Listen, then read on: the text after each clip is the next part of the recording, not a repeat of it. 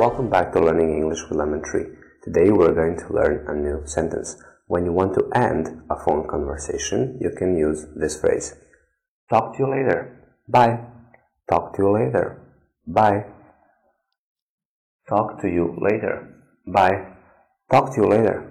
Bye. So talk to you later is an expression used in phone conversations, while in face-to-face conversations you use uh, see you later. See you later.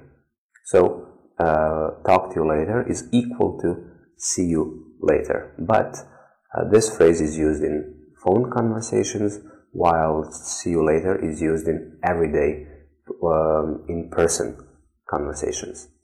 Thank you for watching. See you in the next video.